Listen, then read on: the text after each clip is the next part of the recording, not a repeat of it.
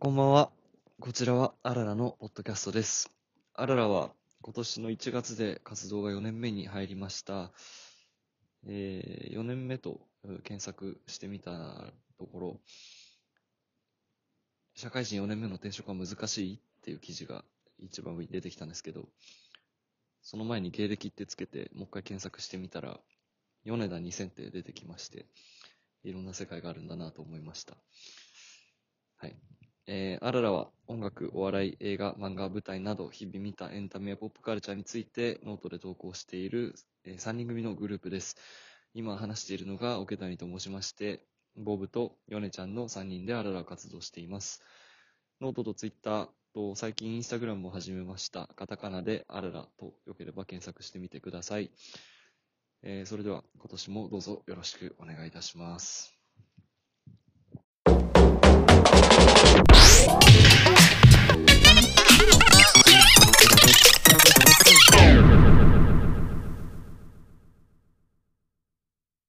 パイダーマン、俺今日ほかほかだよ。本当いやなんか 二つ見たから今日は。お願いするかも。じゃあ、なんだろうね。なんかまず、うん。ちょっと一回映画の今までの変遷として、あのうんピーター・パーカー版のね、うん、ちょっと忘れてると思うんだよ。1でまずその、シビル・ウォーで初登場して、うん。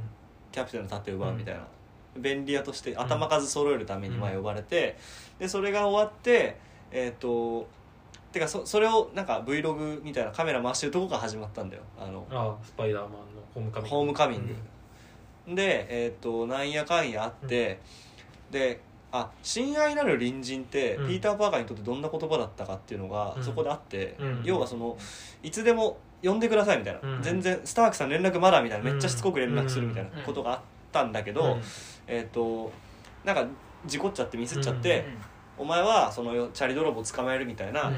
しあくまでも親愛なる隣人で居続けろみたいなうん。ことをあのトニーがな言う時に初めて出てきたのその言葉が。うん。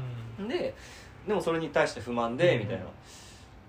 でやってってえっ、とバルチャーを倒して評価されて、アベンジャーズ仲間になるぜっつってアベンジャーのあそこに呼ばれて記者会見だっつって、なった時に「ありがとうございます」みたいな、うん。でもう僕はあの クイーンズの親愛なる隣人でいいですっつってアベンジャーズのオファーを断って、アベンジャーズ戦タワーの後つ、うん。あの次のあそこかあそこ去っていく、うん。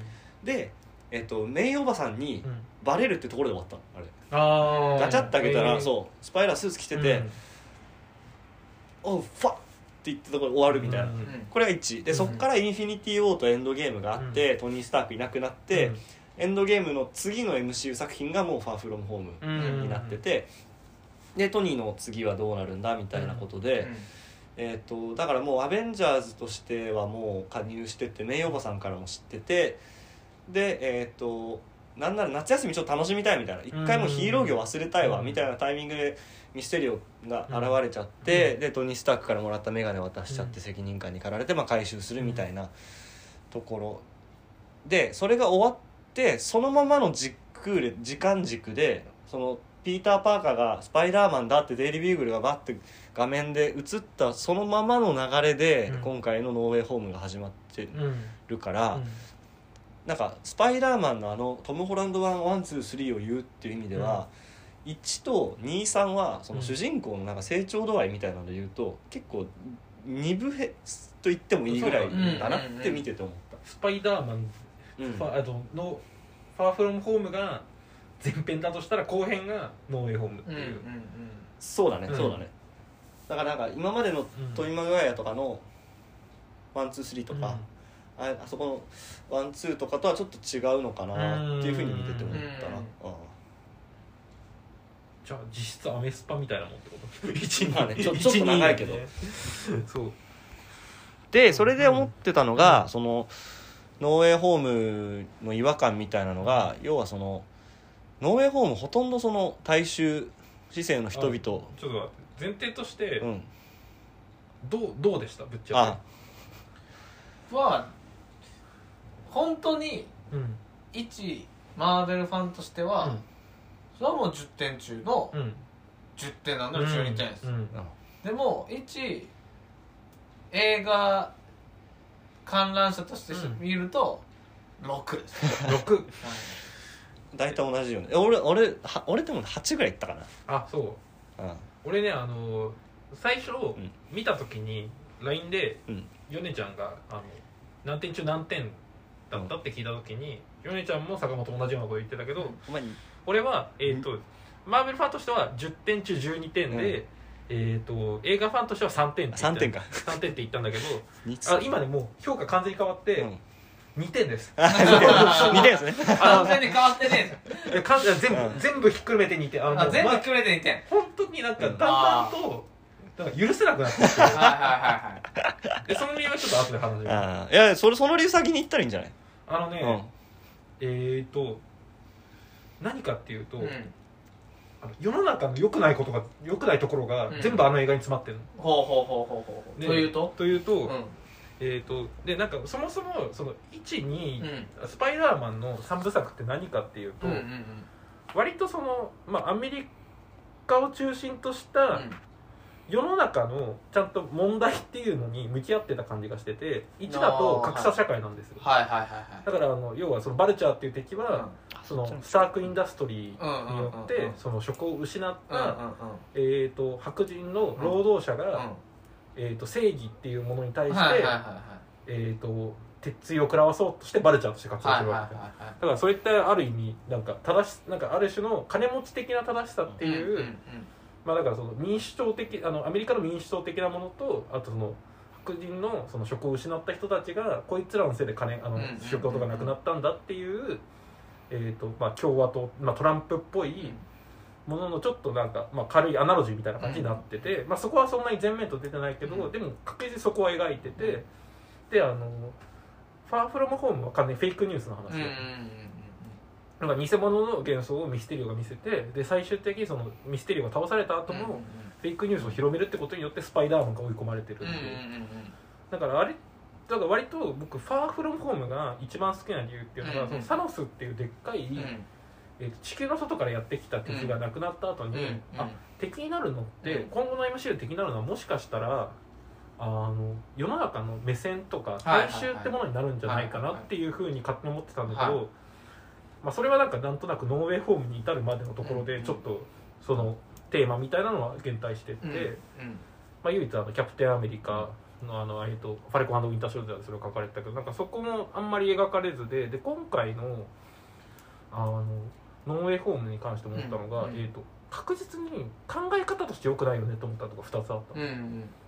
の、でえっ、とでだだからノーウェイホームはその一言で言うと何かっていうと,、うんえー、と楽しいことに流されたたなんか楽しいこととか、うん。スキャンダラスなことに正しさとかって流されていくよねっていうはいはいはいはい話だったの、はいであのでそそれを思ったのが、ノーウェイホームの考え方として良くないところが2つあって、うん。1つは、うん。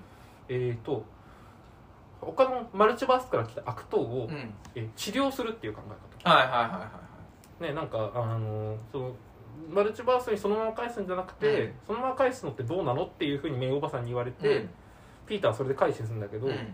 でもその直し方っていうのが別に対話とかじゃなくて、あの化学療法だったのが、はちょっとこれ危なくないと思って、要はなんかあのまあ犯罪者とか、うん。その世の中の悪の、うん。えー、とメタファーとしてのヴィランだとしたら、うんうんうん。そういう人って対話とかで治るんじゃなくて、うんはいはいはい。はだからなんかそれって結構その思想改造とか,、うんうんうんうん。だからあのだから時計仕掛けのオレンジの映画であったけど、いうん。なんかこう頭にヘッドセットで出てヘッドセットね。てビーッつってはいはいはいあれとかにちょっと近いところはあるんじゃないかなっていうのでちょっとうってなったところがそれが一つでもう一つはうん。結局あの責任っていうのをドクあのそのマルチバースを開いちゃった責任っていうのを、うんうん。なんかドクター・ストレンジとかがとかそういうあと他のピーターとか取るんじゃなくてあの20 10代の少年のあのの MCU ピーターが全部自分が瞳悟空になることによってうん。収束させるじゃん。うんうんうんうん。でその忘れられ方っていうのが、うん。あそのそのおあの義理のつけ方っていうのがうん。はい忘れられるっていうことだ、はいはいはでなんかその、えー、と10代に責任を取らせるっていうのもいそうだし、ん。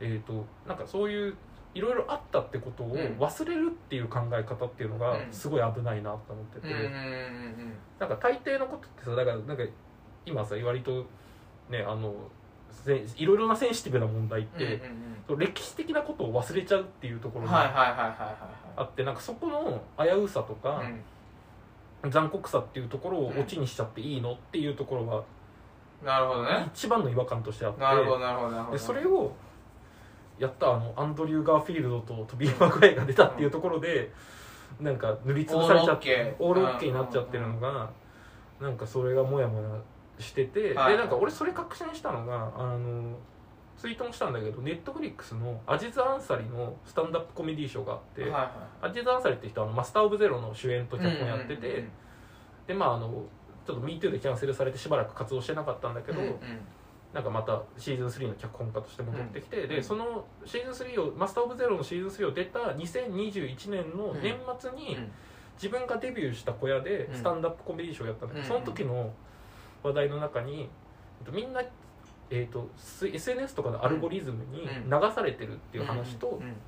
あとはその重要な問題とか考えなきゃいけないっていう問題っていうのが、えー、と SNS の中だとうん。ゴシップに流されてうん。伝わんないっていう、うん。だからそのアルゴリズムの中に生きてる自分たちがどう抵抗するかっていう話をそうスタンダップでしててそれ見た時にあれもう完全に「スパイダーマンノーウェイホーム」って作品は正しさがアルゴリズムに流されてるじゃんみたいな、そうサプライズっていうそのバズる内容に、細かい設定上の違和感っていうのが全部流されてて、うん。マジで最悪な映画だなっていうふううんに思ったっていうのが、うんうん。えー、と2点たるゆえんな。るほどね。コンテンツで感情がなコンテンツでしか感情が動かないってやつね、でもなんか俺ボブが言わんとしてることはちょっと分かって、うん。俺今回のピーター・パーカー、うん。好きになれなかったねうーん。もう見ててあなんかうん。ピーター・パーカーかっけーとか、うん。ピーター・パーカー頑張れみたいなのって、うん。全然思えなくて、うん唯一思ったのがそのドクター・ストレンジとうん。ワンオンワンで戦う時、うん。あそこだけはアクションもかっこよくて、うん。で彼なりの方法でドクター・ストレンジを倒すっていう、うん。数学のなあったんでそう。ああったんで。でやっぱりなんか俺一番思えなかったのはなんかその自分がうん。そのあのなんだっけみんなの記憶を改ざんするのになんか、うん。たあのたくさん要望を入れて、うん。バースの壁が壊れてたの、うん。なんかその自分のちょこちょいでやった、うん。自分のケツを自分で拭いただけじゃんって。うん。でしかもそれもマルチバースでやってきた2人のスパイダーマンはうん。棚ぼた的にやってきたわけで、うん。なんかこう主人公が何かこう決断とかうん。主人公がやったことで話が展開していくっていうよりも状況だけが好転していくといううか、ん。確かに。もう全部棚ぼたで全部包んでちゃってて、うんやっぱ名誉おばさんのやつも、うん。結局なんかよよく分かんなかったっていうか なんかこう名誉おばさんが死んだのも、うん。結構自己なんか俺俺としては自己的だなと思って、うん確かにね。なんかこうそれがなんかこうあのピーター・パーカーの不注意でうん。殺してしまったとか、うまさしくあのアメージングの,、あの自分が機嫌が悪くてうん。見逃した強盗にうん。おじいさんが殺されたとか、うん。そういうのだったら主人公と絡んでくる。心情描写と絡んでくるんで、そのトラウマとしてうん。しっかりと機能すると思うんだけど、あの名誉おばさんの死に方っていうのは、ただ単純に死んだということが衝撃的なだけで、うん。何もこう主人公にうん大きな傷っていうのは別にないうん。憎しみだけは深まんじゃんうん。敵に対して、うん。自分への葛藤みたいなのめっちゃあれで生まれるじゃん。確かにね。だからなんか今回のピなんか今回は状況を描こう状況をうん。描こうとしすぎてて、うん。なんか全然主人公が好きじゃないのって、うん。確かにスパイダーマンってもともとずっとあるのがその自分の機嫌でベンおじさんを殺してしまったっていう、後悔からってかうん。責任感みたいなところから始まるキャラクターで、うん。なんかこの責任を持ってだからせ選択じゃないんだよもうあいつにとっては、うん。もうそのに二度と同じことを起こしてはいけないっていう責任、うん。大いなる力を持ってる責任っていうところで始めて、うん。で自分の安安周りの安全のために自分の正体をあえ晒すことはできないっていう縛りがあって、フラストレーションが溜まっていって、でなんならその学業だとか家族ないとか周囲を失望させてしまうっていう負のサイクルにもう一生取り込まれてしまってるっていう人間であり、そのそういう状況があるから例えば目の前の敵をやっつけたとしても目の前であやっつけて勝ったとしても、えー、と状況としてはより悪化してしまうっていう、うん。そこが多分その、えー、とノーウェイあファーフロムホームのミステリオの、うん。まさにあれが一番もうスパイダーマンのスパイダーマンらしいエピソードだったんだよ。だけどあのピーター、えー、とトム・ホランドのピーター・パーカーは、うん。そのベンおじさんを殺してしまうっていう原罪みたいなものがうん。全く持ってなくて、うん。でヨネちゃんが言う。でそこの、えー、とあとそれはマーベルサーガに、そうそうそう。あの仮託されてたんだね。その役割っていうのは。そうそうそうあのとあのアヤマ。ンアヤマンに、うん。ってことだよね。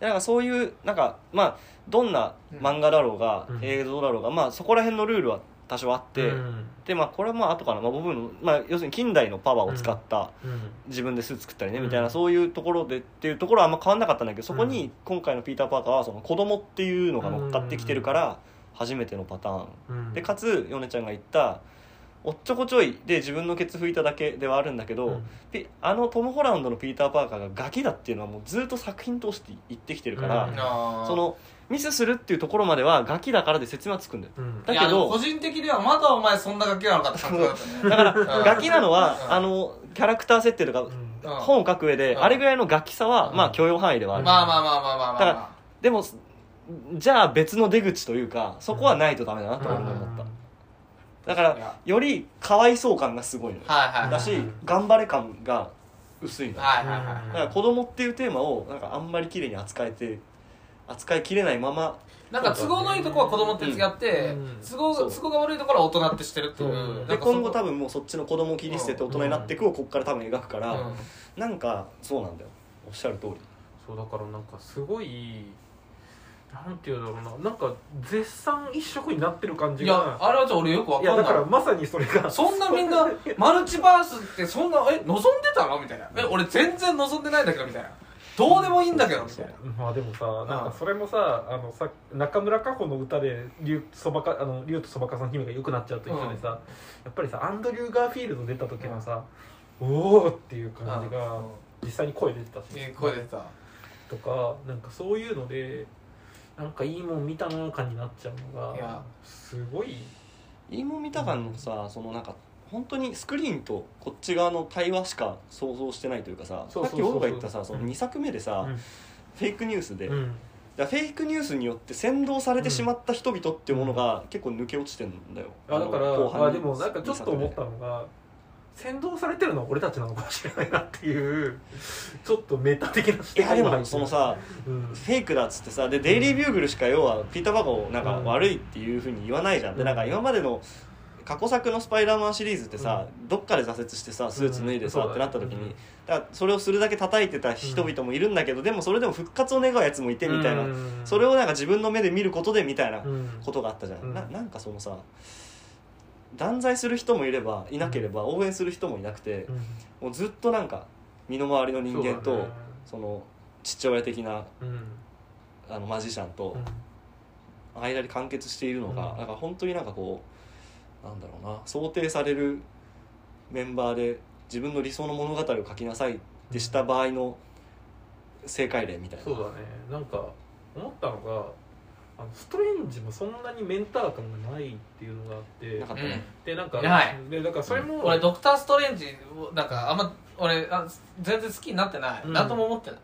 だしあのよくよく考えたらドクター・ストレンジとスパイダーマンの絡みってあのアベンジャーズインフィニティ・ウォーの時にあのトニーと一緒に宇宙に行ってうんうんうん。はあの自己紹介し合うぐらいしかないわけい。あのあ名前だから名前名前はっつって、うんうんうん。ピーター・カーガーです。名前はっつってドクター・ストレンジだって、うん。あそういうそっちの方だったのかみたいな、はいじゃあ俺スパイダーマンってですいうそういう子供っぽいくだりしかなかったんだけど、はいはい。なんかだけだからそれはメンター感出ないし、うんあとなんか割とさ今撮影の裏事情みたいなのいっぱい出回ってるけど、はいはいドクター・ストレンジの公開うん。がスパイダーマンより後になったから、はいはい出るはずのないストレンジが出ることになったみたいな,、はいはいはいはい。なんか多分その取ってつけた感とか、うんうんうん多分コロナによって結構か脚本とか、はいはいはいはい。入れなきゃいけないものが変わったんだろうなってはいはいはいいうちょっと邪推をしたくなるよううん。な出来ではあった、うん。それはそれで言うとそのメンター感で言うと、うん。そのあトム・ホランドの一作目でうん無茶してうん。トニー・スタークに叱られた時に、うん。あの船が真っ二つになっちゃった、うん。あれの一騒動収まった後に何もするなと言ったよなっつってこれでお前が誰かがあの事故で死んだらうん。それはもうマジでお前の責任になるしでもそれお前ガキってのは俺は分かってるからお前が死んだらそれは俺の責任になるっていうのをトニー・スタークがとうとうとうん。説教をちゃんとするうん。ん。だよそこの関係性みたいなやつがあったんだけどうん。それがいなくなっちゃってなんかもう強制的にもう自立してました感みたいな。うん。でもガキのキャラクター乗っかってますみたいな感じでもう始まっちゃってるから余計なんかねうん。はあって感じがするんだよそうだね。メンター的なことで言うと。だからなんか結構その12作がそのまあなんか割と、えアトラクションムービーとしても物語としてもすごい良かったのになんかそういうサプライズとかあの回すのあのその、うんサーガの都合でだいぶこの今までのスパイダーマンにあった面白さっていうのが半減してるなっていうところがう大きな不満の一つでもある、だしあのヨネちゃんがさあの前スパイダーマンのことを割とハイスクールムービはいはいはいはい。ーをそうですヒロ映画でやってるっていううんところの面白さがあったけどなんかあそれもさ、あのーあんまりなかったよね。そう。あのイタリアから、あのどっかに移動するバスの中で間違えて謝って、あの あのねクラスメイトの 嫌なやつをくそうスマホの中から、その自分の写真消してくれって言ったら、なんかとんでもねえ人工衛星から 追跡するあれが出てきてみたいな、あんなの大好きよ、でみんなみんなに「あヤギだ!」とか言ってバスのバーンって開けてボーンって。ヤギよく覚えてたねいや正解なんだ！よヤギです。ヤギだ！ヤギだっつってね小ヤギですそう。小ヤギ。でした。え？みたいな。そうそうそうえ？みたいな。ザンって飛んでシュッシュッシュッていやでそういうさなんかその学校生活館のあのコミュニティ？ちょっと嫌なやつとかもいるじゃん、そういうところの培われたのがさ今後さじゃあ次にあのあの世界線でベノムになるの誰だとかさはいはいそのなんかそっちになんか移行す巻き取られていきそうな感じがネットとかさグエンとかなんかうん。そこがややだよね。もうなんかのほほんとしたあれはもう見れないんだよあうん。のスパイダーマンで。いやだからね本当にあの先生が最後。先 あの先生のシーンが最後。うん。学校戻ってっていう。なんかねそのだからちょっと今の話を聞いてより一層強くしたあのこう高校生もののスパイダーマンを返してほしいなっていういやー見たいよ。大なかなかないよ、うん。もうこれ以降マーベルで。まあでもあれかもね。ミスマーベル。スパイダーバース。まあね。あれはギリギリ高校生ものだけど。でもあれも別になんかがそいつの近隣の学校を描く感じで多分ないから、うん。それこそ多分水マーベルとかさそうだね。ああいううん、若い子が、まあ、あとちょっと上のシャンチーとかね、そうなのよね、うん。だからあれのアイアンハートとかもあそうだね。大学生ものだからうん。なんか割とそこはドラマそれこそドラマとかになっていくのかなって思うとうん。ちょっとねなんかそうそっちの方がまあ確かに向いてるっちゃ向いてるから、うん。ドラマドラマっぽいのでこう学園ものだとさ。だからそれはいいそっちの方で期待すればいいかなって思うけどまあでもスパイダーマンがねハイスクールものっていうのはなんかすごい良かったなっていう。遠い遠い目をしてしまう、うん。もうニューヨークで親愛なる隣人やるモードになっちゃってるからね、うん。現在。いやだからさなんかまあだからさっきのそのスパイダーマンのこれまでの2作の話を聞いてて思ったのが、その自分のしたことっていうもので責任を感じるっていうところはもしかしたらこの3部作が前振りになっうんしてうん。なんかそのスパイダーマンらしいスパイダーマンをしようとしてるのかなっていう風な見方もできるなっていうのがあってだけどいずれにせよなんか前みたいなテンションでは入れないなっていう気持ちになっちゃった。そうね、あのあいつが世の中から愛されてるっていう絵をもうちょっと見見ておきたかった。うん。まあそれかもう完全にあれかもよ。その記憶喪失者とのラブコメになるかもよ。むしろ、別にそれは見たくない。いやだから結構ねだから毎回だから去年さ、うん。あのお笑いをもう期待しなんかお笑いを見すぎないって話をしたけどさ、あのマーベルを見すぎないっていうのは今年の目標なんだけど、でも達成できないね。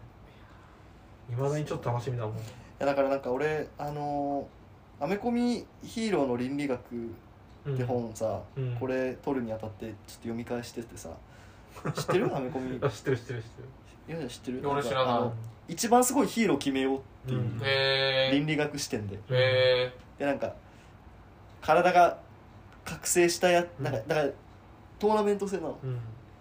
で5試合あって、でウルヴァリンとハルクとか、うん。はいはい体が強いやつ、でスパイダーマン対バットマンうん。の街の守護神みたいな、はいはいはでそこでさっき言ったそのスパイダーマンはもともと罪の意識責任感でやってるけど、うんうんバットマンはそっちじゃなくて、うん。でしかもなんかい個人的な個人コンプレックスだもんね。そうはいはい。だし倫理観があるからあいつにとって最大の敵は自分の倫理観を笑い飛ばすジョーカー。はいはいはいはい。でもスパイダーマンは戦いながらも相手を茶化してみたいな、はい笑いの扱いの違いとかはいい。ろいろ戦わせるわけ、はいはい。っていうのを読んでボブの話からつなげると俺はバットマンが楽しみになってきました。あまあねそう。もうすぐね。あれを見た後だから。いでもあれ3時間あるらしいやそんぐらいやっていいよ。バットマンバットマンならいいよ。見るよ。もうヒーロー映画長いのが最近ね俺は。もうちょっといや新しいいややっぱりねシャンチーなのよ。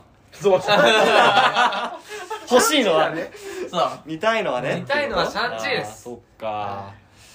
俺でもなんかもうシャンチーいやでも俺はねあれやってで最後ちょこちょこっと接続しての、では失礼しますみたいな感じが俺ちょっともうや嫌だなと思った。なんかそこはだからシャンチーのテーマとその MCU の中でもやんなきゃいけないっていうのが逆にいいのか悪いのかも分かんなくなっちゃったっていうのがあるから。かあれだよね。シャンチーもそうだしあのホークアイに出てきたケイト・ビショップもそうだけどなんか、うん。ああいうお気楽な人いやでいいわ。いい。も う本当に。なんか見たいのはそっちなんだよっていう気分にだんだんなってきたブラックウィドウの妹とかね。そうそうああそうあのコンビいいよね、うん。あのコンビはでも多分押してくだろうな、うん。あいつらも。あだとそうだな。だしさどどっちもさあの MCU やる前からさ確実にキャリアがあったうんうん。けど、ヘイリー・スタインフェルトとさ、うん。あの、えっと名前がフローレンス・ピュー。うん。だからさなんかそのなんかちょっとオタクっぽいさ視点になるとさなんかあの二人がヒーローやってる萌えみたいなのがちゃんとあるっていうのが、あいつらがマカロニ食ってるところ最高だったもんな。最高だちょっとバットマンの話に戻ると、ん。バットマンちょっとなんかあれかなって思うのがあのジョーカーのスタッフで、うんうんうん。うんえー、とで事前に作る時にえっ、となんかねまたねああいうなんかジョーカーもさタクシードライバーとかキングオブコメディとかを元にしましたみたいなうん捉え方してるけどなんかねそういう感じっぽいんだよね。なんかうん昔往年のノアうんなんかそういうアウトロー映画のノリで DC 作品をリブートしますみたいなノリがちょっときついというかなんか新しくはないよねっていうところがあって。ゴッサムシティ感薄めなのかそうそう。だからなんかそれすればいいっていうのは結構その最初期のマーベルとかが間違ってきた感じだから、うんうんちょっとシリアスめにハルク描いちゃって、うんうんうんハルクに変身するまで1時間ぐらいかかるみたいな、なんかそういうのやられるとちょっときついなみたいな。ね。なんかその MCU が良かったとかが DC より勝ってたところってちゃんとアメコミを映画でやりますっていう、はいはいはいはい。あの潔さだったからなんかまたそっちの方に戻っていくとするならばちょっときついものがあるぞっていう風なちょっと警戒感はあるんですだからあのソニーのあのベノムとか面白いのは本当に、ね、漫画みたいに90分で終わるみたいな、ベノム最高。めっちゃ面白かった。あとあれは俺あのハウス・オブ・グッチ見てからガゼン・モービウスめちゃめちゃ楽しみだったんだけど。あいつがあいつが モービウスやんの。すごいおもろみたいな。頼むろみたいな。最高なんだ。よいやだから結構ね名優がヒーローもの路線やるのは俺はいやだからそう困ったんだよね。ハウス・オブ・グッチのあのエターナルズのあいつも出ててあのエターナルズの最初に殺されちゃったああのーリーダー、うん。あれがあのガガの誘導するもなんかあ占い師、うん。いやもうなんかさもうどんどんあのヒーローとあのヒーローとみたいになっちゃうわと思って、困っちゃうなっていう感じが。なんかエターナルズでそれだいぶあったよね。エターナル自体が多分そうだった。エターナル自体がうん、ありますな。